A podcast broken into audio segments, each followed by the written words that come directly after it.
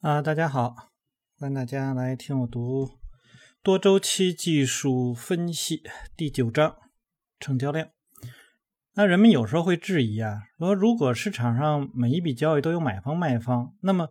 股价为什么会变动呢？那从某种意义上来说呢，这种想法确实是有道理的。那股价的变动呢，是由于在某个时刻点上啊，供给和需求的不平衡引起的。那市场由无数个参与者构成，他们呢都以获利为动机进行买卖交易，怀揣着不同程度的贪婪和恐惧啊，这个受数不清的分析技术指导。那么，市场参与者们在不同的时点呢，就会采取不同的行动。那这一点我们之前啊，这个一直在说，因为呃，尤其是在不同的呃时间结构上，那么大家所看到的趋势是不同的。那么采取的交易的策略也是不同的，所以，呃，你得到的这种信息或者你观察的这种视角不同，所以你在你给予市场的信息以及市场反馈出来的信息都会有不同啊。那这里面他说，我们在第七章所看到，在一个竞价市场上的供给和需求呢是非弹性的。如果你啊等到一个更高的价格是在买入，你的多头的成功的概率或许呢会更大。对于一个有过啊为买东西而讨价还价经历的人来说，这似乎是违背直觉的。理解这个概念呢，需要了解势头是如何发挥作用的。如果每一个人都以同样的方式来评估股票的价格，那成交数就会是一个常数。那这就好比说买一双鞋子，但是呢，当存在着金钱上获利或者是亏损的可能的时候，市场呢会带来甚至会放大许多成这种情绪。这些情绪呢，在买一双鞋子的时候是不会有的。啊，其实现在也是有的，有很多炒鞋的人，是吧？那么他也会有。在市场上呢，正是成交量帮助我们了解这种情绪的这种强烈度。那今天我读书是二零二一年的七月二十六日啊，这个今天的这个中国股市啊出现了比较大的下跌。嗯，今天我群里头有一个人就说，今天的这个市场的成交量是很这个这个是多少？是一点四万亿。然后我问他你什么意思啊？没有回答。实际上这个问题在很多群里头都会有过啊，包括最近一段时间里头，呃，像我的手机上经常会蹦出这样的信息来啊。今天的这个总体的市值这个成交啊，多少多少多少多少钱？什么意思啊？大家有没有去想过什么意思？那么当一个成交量很大的时候，它无非就表达这种是这种啊状况是很强烈的。单纯的一天的成交量啊，那这个实际上并不能够代表着什么意思，实际上就是这样。所以，当去你让你去说这样一件事情，说啊，今天成交量很大，成交量很大代表什么意思？你必须要去想这个事情啊。那我们来看作者是怎么样去做这个分析。当然了，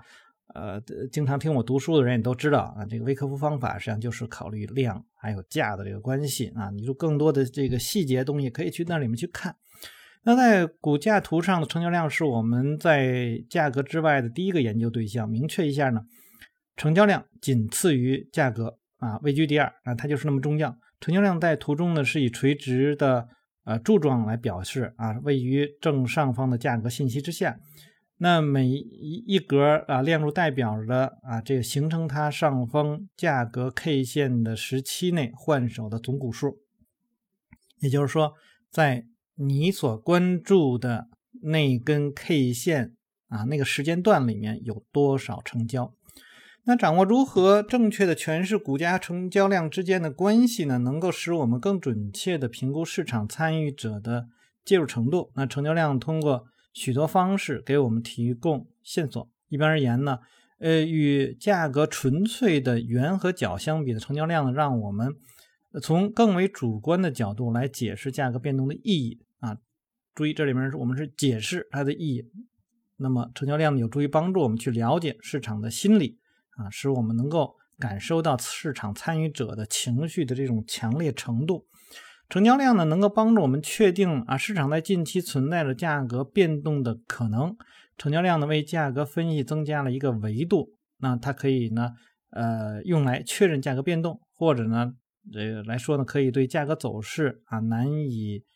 这个违纪啊，发出警示信号。呃，我们来看一下中国 A 股吧，就是上证指数啊，大家注意看最近的这段走势。最近这段走势呢，就是最近两三个星期吧，呃，尤其是上一周，那么市场呢是一种。要不然是缩量的啊情况，要不然呢是稍微放量，但是 K 线幅度非常小的状况，它是一个上涨的状况。呃，周五呢是出现了一个下跌。那大家看我的这个发的文章，也可以看到，在周五的时候我说的是很多强势的股票出现了冲高回落，而在这个时候我们看到的是什么？实际上是比较大的供应。那么大的供应。就预示着后面市场可能也会啊有供应的出现，对吧？那如果你看到周六的文章，你就更能够体会到这一点。我对于当下来讲判断的是空头啊，目前来讲是一个空头的市场。呃，当然我们只是对于近期啊，就是最近几天的这样的一个预判啊，你可以看到这样。那么通过什么？这就是刚才说的，通过成交量。如果说我们单独的是去看上周的这个，尤其是。啊，上周初，那么它是一个上升的这样的一个过程，那你很难说，哎，它要回落啊。那尤其是像什么，呃，创业板它还在创新高，那么你在这个时候说，哎，它有可能有问题，那可能很多人都无法去相信这一点。但是市场当中，如果不看成交量的话，的的确确，我也很难去。做出这样的判断啊，市场在正在上涨，那么有很多不错的股票，呃，怎么就看到市场是有这种啊供应的这个迹象呢？那就是在成交量上告诉我们啊，上涨是一种无需求的上涨，或者是努力而小结果的这个上涨，而下跌的时候则变成了这个比较轻松的下跌。所以在呃今天呢，就。延续着这样的一种动作，所以这个是这个合乎逻辑的啊，它不是说拧着的啊一种一种状况。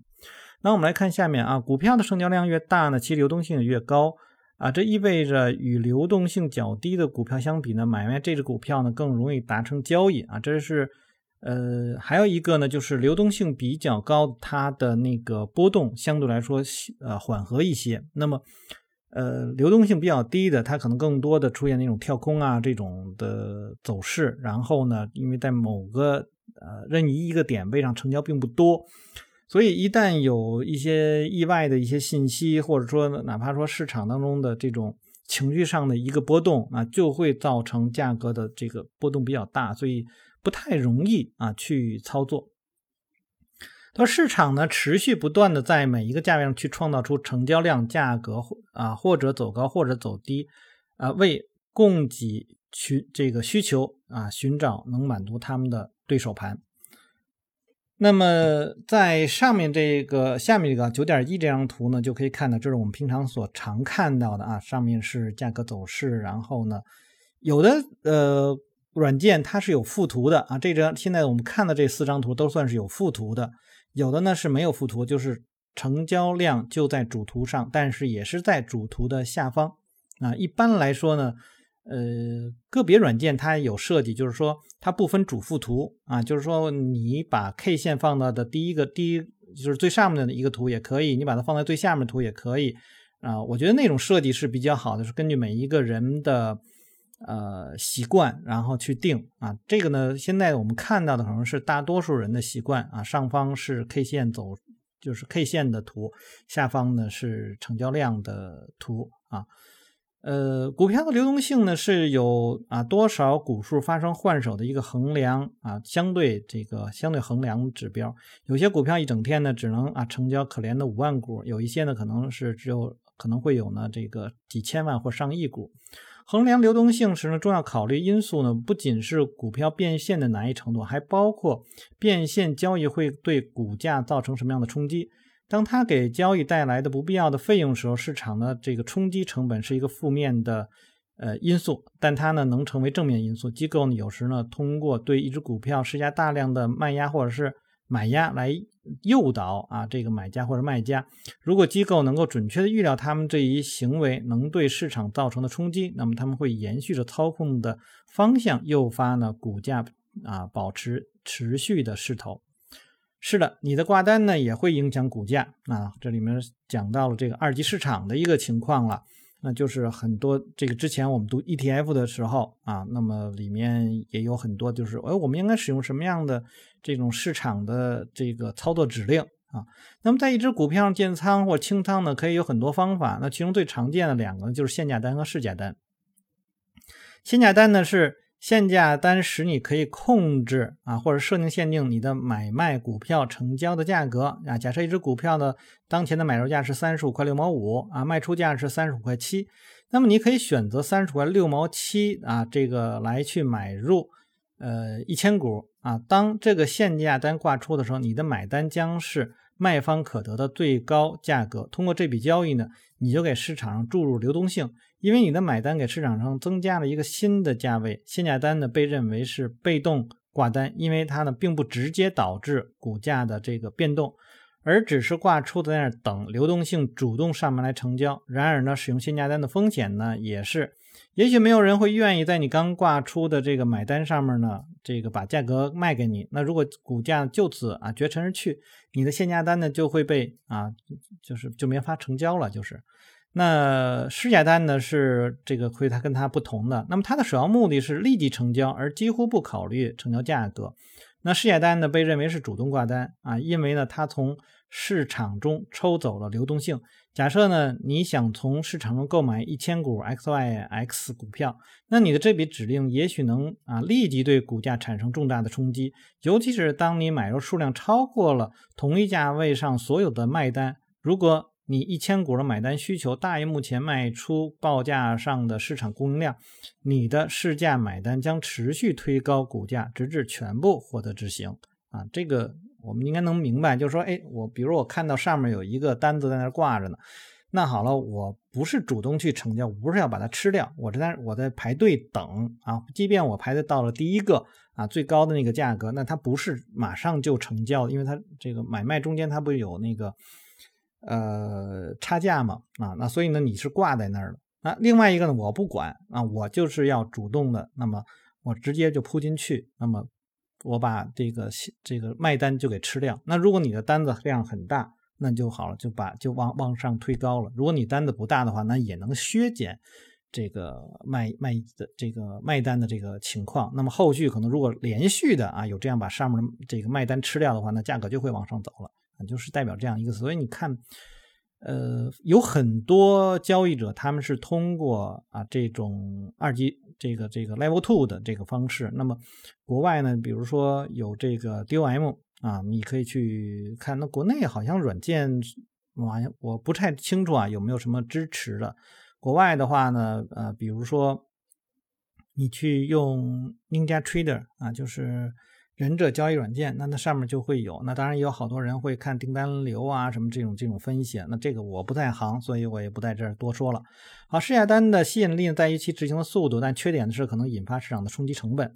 对于有着流动性深水池的股票，那么也就是后股了，这里面称的那一千股呢，一般来讲不会对它有什么造成负面的影响，但是五万股的这个试价单就会啊，这个造成一定的影响。那缺乏流动性的股票被称为是保股，那因为呢每个价位上呢啊仅有少量的成交，在成交清淡的股票上使用啊试价单买单呢是危险的，由于你缺乏耐心的买单，可能使股票暂时推高，那这样呢你将在一个不利的价位上获得该股，相比等候股价自己。来接近这个报价呢？那这种成交的这限价单来讲呢，事业单呢是为了立即执行而导致额外成本，被称为滑价啊。有我们有时候也会说滑点儿。那聪明的交易者会把这种滑价的成本降得比较低。那主动和被动挂单的组合，那另有一种可能的方法是，呃，挂单一开始为主动性的啊，剩余的呢未得到执行呢就转为被动性的，使用同样的一千股啊，你开始买入 XYZ。那如果你输入的一个限价单在三十五块七的时候买入这只股票，那你的买单呢将把价格推高，但是仅到一个指定的价位。由于你买入价格被限制在三十五块七，那么你买单，比如说执行了啊三百股，那么买的剩下的这个呃部分呢，就在三十五块七的价格上呢成了市场上最高的那个报价。那么你的三十块七呢买。这个买入七百股的报价就成了卖方可得到的最优市场报价，但在主动向上攻击吃掉最初的三百股后，那就是呃这剩余的部分买单而言，你就成了被动买方，就是呃刚才说的那种市价就是全都吃掉，就是我我不管我进就全都进了。那么现在来说呢，我是定到了一个价位上，这个价位就是吃掉你的那个单子，然后。呃，能成交多少成交多少，成交不了的就挂在那儿啊，就是这样一个意思。那此外的目的呢，不是教你各种不同类型的挂单，你可能已经了解了这些基础的东西，而是要表明啊，即便是一笔小的买入或者卖出，都会啊影响到股票的价格。挂单大小呢，来自各个时间周期上的市场参与者的啊都不会相同的，那会一起对特定产生巨大的冲击啊，对这个对这个定价产生。巨大的冲击，这就是为什么成交量是市场谜团中如此重要的一环。它能表明市场参与者动机的强弱和买卖方的这种迫切程度。对成交量的研究呢，使我们能够啊洞悉市场参与者情绪的高低水平。呃，那么还应指出呢，是在市场中注入或者是抽走流动性呢，会被大多数的 ECN。ECN 呢，就是电子化平台的那个所给予的货币上的这个奖励或者是惩罚。那例如呢，ARCA 啊，那那这个这个是一个交易所了。那么顺便提一下呢，目前呢，在美国呢有超过五十五个股票交易所，那么他们有着许多仍在与日俱增的交易暗池，就是这些挂单不对外公开。那么市场在本土和海外呢都。变得呢更加分割化。为了吸引流动性到，就是到自己的这报价价这个网络呢，E 呃 ECN 呢对抽走流动性的挂单呢加收这个定价费用，对流入性的这个挂单给予折扣。那举一个例子啊，ECN 可能会对抽走流动性的挂单加收每股零点零零五美元的费用，而对增加流动性的挂单呢给予每股零点零零三的折扣。那你就会发现，这种情况下呢，那 ECN 总是会稳赚不赔，因为任何价格变动产生都会使流动性被抽走。那有些券商呢会收取固定的 ECN 的费用。那无论挂单是增加还是减少流动性呢，当顾客向啊公司向顾客收取费用大于该费用的真实成本的时候，其结果就是一个以不知情的客户为代价隐藏的利润中心。啊，作者认为呢这是不道德的啊，这块我们也就不多说了。呃，继续看下面价格和成交量二者的关系。那理解了我们每一个人的成交量会如何影响价格，接下来呢会让我们看看啊整个森林如何解释价格变动和成交啊活跃水平这两者之间的关系。合理的分析能够确认或者是否定价格运动啊这个方向的偏离率的有效性，找到趋势扩张或者是收缩的潜在时机。但一个给定时点呢，成交量是衡量市场参与者的这种啊这这种介入程度的最好的指标。那放量啊，表明的是这个市场当中的投资者这种情绪的高涨，呃，在控制市场；而缩量呢，则表明呢这个代表自满的这种一种情绪了，这种盘整区域啊，这个这种状况。如果呢你具备合理化、纪律性的交易思维模式，迅猛的情绪化市场呢是非常有利可图的，但它同时也是双刃剑。呃，给缺乏纪律性的交易者造成伤痕呢，要比潜在的回报更深。在上升趋势当中，我们目睹了多头的贪婪，伴随着他们对盈利的渴望和自信心的膨胀而与日俱增。与此同时呢，空头卖方充斥着恐惧感，一边在回购中推高股价，一边害怕他们的投资会因为股价上涨而血本无归。他们的这个回购行为实际上扩大了他们一直在避免的升势。当多头持仓者开始被盈利蒸发的这个恐惧所笼罩的时候，空头一方就恰恰相反啊！这些熊们面对吹这个唾手可得的这个盈利机会啊，正是垂涎欲滴，他们变得越发的贪婪啊，把成堆的卖盘啊抛出呃抛进市场，试图吓退多头，让他们更加的这个就是恐惧啊，以致让他们出现恐慌性的抛售。实际上，今天市场啊，今天中国的这个市场就出现了类似的这种情况啊。呃，阶段二上升趋势需要关注什么？那这好了，阶段二我们知道这是上升趋势了。呃，前面我们读过的那个《笑牛熊》啊和这本书里都是重要去讲这个，包括像马克米雷尼啊他的那个趋势模板，那都是做这个阶段二的这个走势的。那随着股价向上这个抬升，寻找卖盘，处于阶段二上升趋势的股票，通常会表现出不断增加的成交量而当股票进行短线调整的时候，成交量就会萎缩啊，就是上升过程当中啊，这个价升量增啊，然后的出现的回调是价跌量缩，就是这样的一种状况，这就是良好的上升趋势的状况。股票上涨放量呢，一般会认为是牛市的信号，因为这表明呢，买方随着这个股价的上涨更为积极的去买入。那回调的时候，这种缩量呢，表示啊，这没有供应吧，就是它没有什么动力啊，这个下跌。那下跌缩量意味着买方能够啊较容易的迅速重新获得上手优势，股价恢复上涨的势头概率很大。那这让上涨中的这个缩量回调成为多头建仓的优秀候选目标啊，这个是要我们记住的，就是呃供。供应匮乏为什么会是我们非常值得去注意的信息？就是有一点需求，它就能战胜供应。所以有一点需求啊，就是有一些这个什么的，那那股价迅迅速的这个上升。所以上涨之后出现了供应匮乏的状况，是我们重点去选的，或者说你可以去选择啊缩量之后，就是供应匮乏之后。第一个放量上涨的阶段，然后你可以去看着未来两三天是不是有跟随。如果有跟随，那么你就赚钱了；如果没有跟随，你就离场。那不管它后面是，比如说，呃，再有震荡，再有上升，那是后面的事儿。所以这样的话，你的呃，在市场当中，你的资金在市场当中暴露的这个风险的时间会非常的短。啊，而不是那种说所谓啊，我抄底呀，呃，要要等等等很长时间啊什么的。哦，我们是要有这个效率的。在我这个给大家读书当中啊，可能会有很多人都都知道这一点，就是需要有一个效率的这个事情，而不是说我单纯的说，哎，我在哪哪去进场，然后我要等等等等很久，然后才获利，那也并不是一个以交易为生的交易者啊需要去做的。那以交易为生，你就靠这个赚钱，所以你希望的是。一旦你有一个良好的交易模式，然后它就会不断的在市场中拿钱出来啊，不断拿钱出来，你也不用去想说，哎呦，我这个这一笔单子，然后呢，呃，这只股票可能在十年里面啊就上涨了十倍，然后我的股票呃没有做到这个这个这个这就是这个这个十倍让我拿到，但是你要想呢，如果说你在这只股票一天里面你就获得了一个百分之十。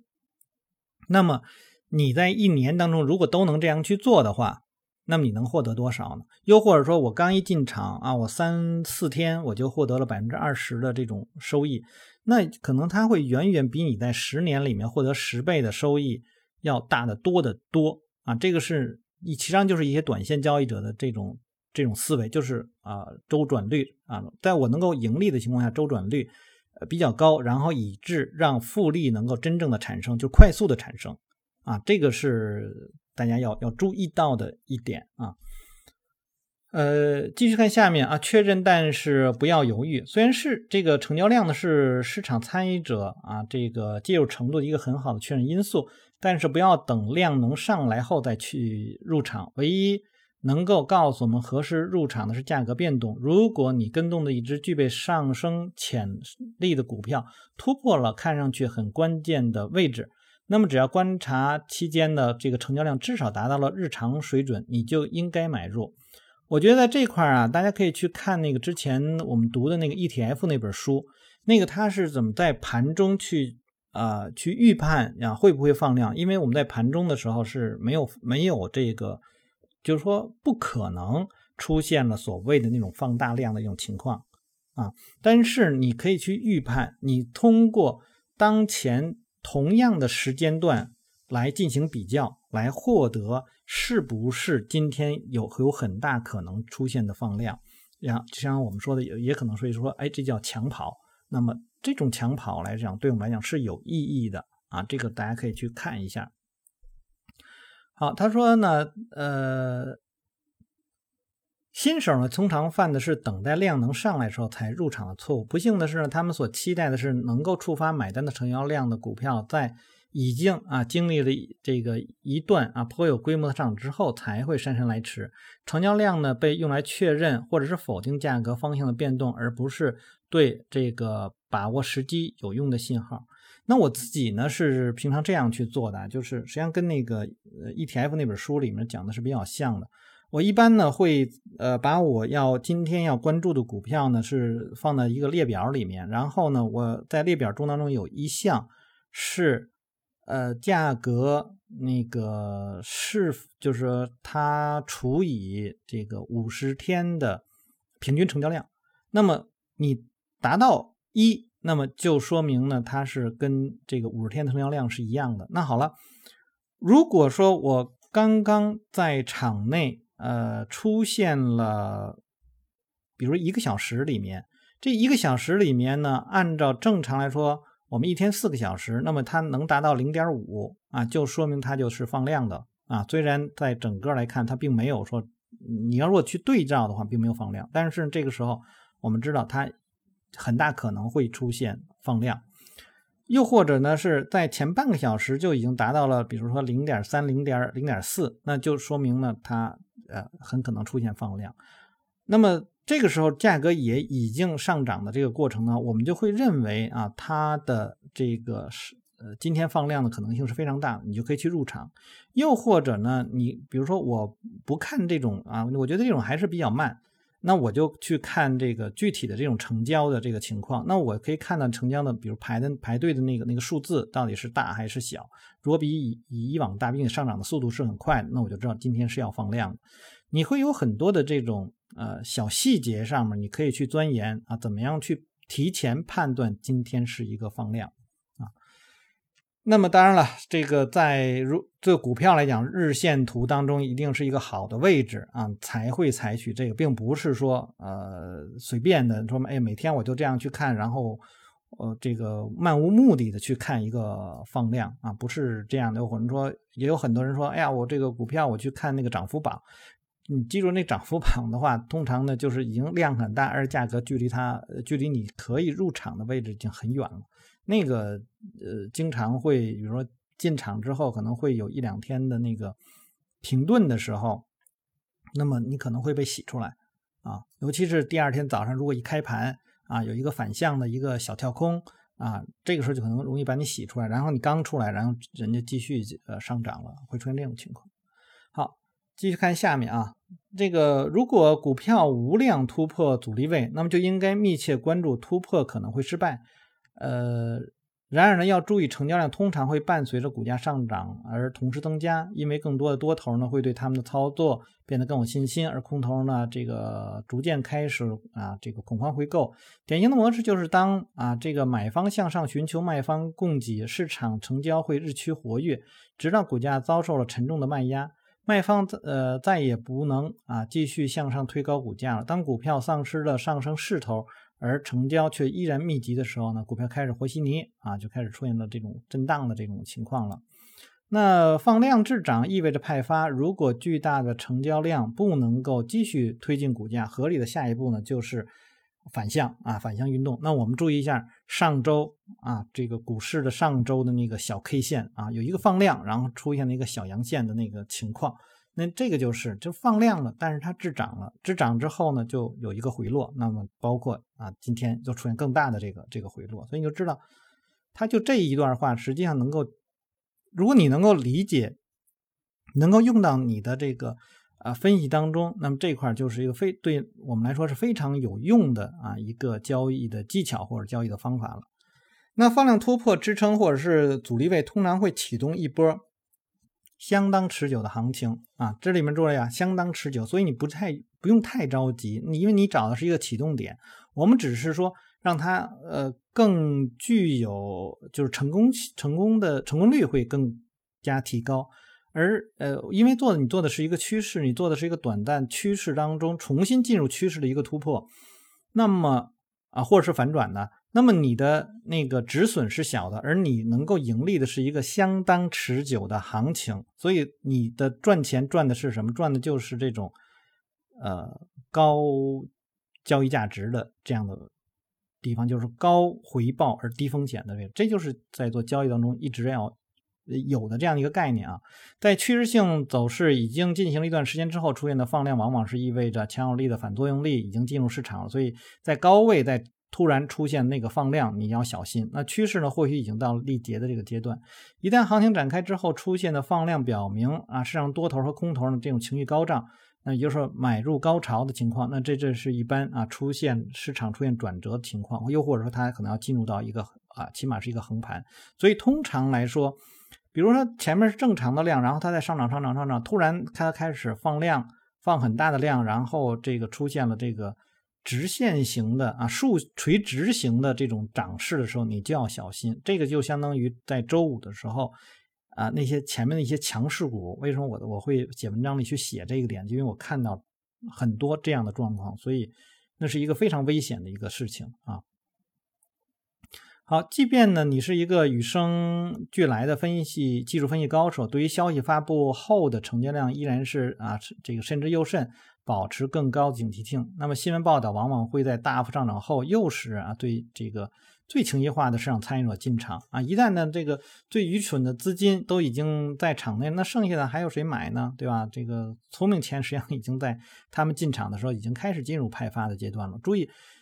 聪明钱派发不是在那个最高点的那个位置上啊，一就或者说不一定是在最高点的上面去派发，它能在这个整个上涨过程当中的尾末端。啊，就是它不是最高那个点，而是在这个我们经常会看到，比如说一一波放量啊，这个垂直的，然后呢就开始放量涨，然后呢就开始停啊横盘，又在那个高位上面附近啊开始波动，有的时候还可能继续的创新高，但实际上这个时候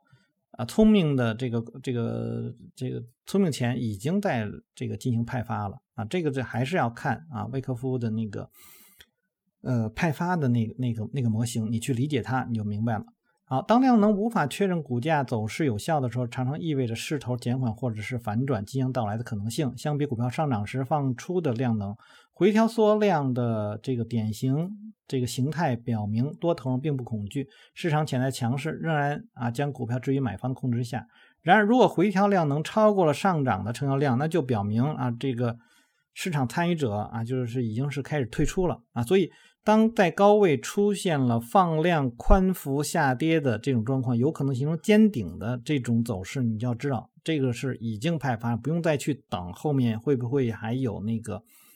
啊无需求上涨了或冲高回落啊等等那些弱势信号啊，你不用等那个那个确认了，因为呃市场的情绪如果是一个很像中国市场吧，就是很情绪化的这样的一个市场，所以我们经常会看到。呃，是呃，很多的时候，它市场是出现尖顶情况啊，就是这样的时候，就是说尖所谓尖顶，就是你的上涨幅度是很大，但是下跌的时候幅度也是很大，然后成交量也是很大，就跟前面是差不多的啊，有的时候比前面还要大的时候，那就是有可能是要反转了啊，这就是因为很多人退出了，退出了，聪明钱退出了，那我们散户也就退出就完了。如果股价这个顺顺来路这个折返放量下行，应该尽快退出这只股票。即便有新的反弹出现，那么你要有怀疑的这个眼光去看待。而且这种呃反弹的时候，它的那个斜率通常呢是比较缓和的。所以通常这个也是我们平常，比如说在做那个嗯，比如杯形啊这个之后，我们也是要看杯形的左右。啊，它是一个什么样的状况？如果杯形的左边是垂直下跌，然后呢，右边呢是缓和上升，这个时候再出现一个创新高，可能都未必会去选择。而如果说左边是缓非常缓和的下跌，而右边呢相对来说快速的这个上涨，那么那个是值得我们去看的啊。所以你要知道，就是呃一个杯形，我们当做是一个正的圆弧底的话，那么你要看它是真实的这个低点是向左边靠还是向右边靠。啊，如果向左边靠的话，可能危险一点；向右边靠的会好一点啊。这个也是分析一些形态的时候需要去注意的一些点吧。呃，继续看下面啊，那说相比股票上涨时放出的量能回调的这个缩量啊，表示多头并不恐惧啊。这个呃，市场潜在的强势仍然在买方这一块那如果是另外一方，就就不是那种情况了。那如果这个股票是这个放量下行的话，那你就要退出啊。那么你要这个怀疑它。对于上涨时的这个缩量，也也要谨慎对待啊，上涨伴随着缩量是无需求的上涨，那你要小心，因为如果买方信心不足的话，那反这个反转让毫无防备的交易者蒙受损失的可能性也就很大。这样缩量上涨代表的并不是主力啊，或者说聪明钱他要主动的一个行为啊，那么没有人去做，那么那无非就是一个诱多的这个状况，诱多的话，那么他可能会把只是把价格拉高，拉高之后他就往外跑啊，你一旦那个。比如说，他想在十块钱想想走，然后这个时候他给你缩量拉高拉高拉高到这个十一块钱，然后呢，他大部分钱可能在十块五毛的时候就都都跑掉了。他虽然有拉高，那他的这个这个获利的这个就这个价差，他对他来讲还可能会更有利啊。这个就是做空的一些交易者他们常使用的一些手段。好，那我们就先读到这儿。大家如果喜欢我读书的话，希望订阅、分享、按赞以及关注啊。牧羊交易有什么要聊的，也可以在下面留言。我们下次再见。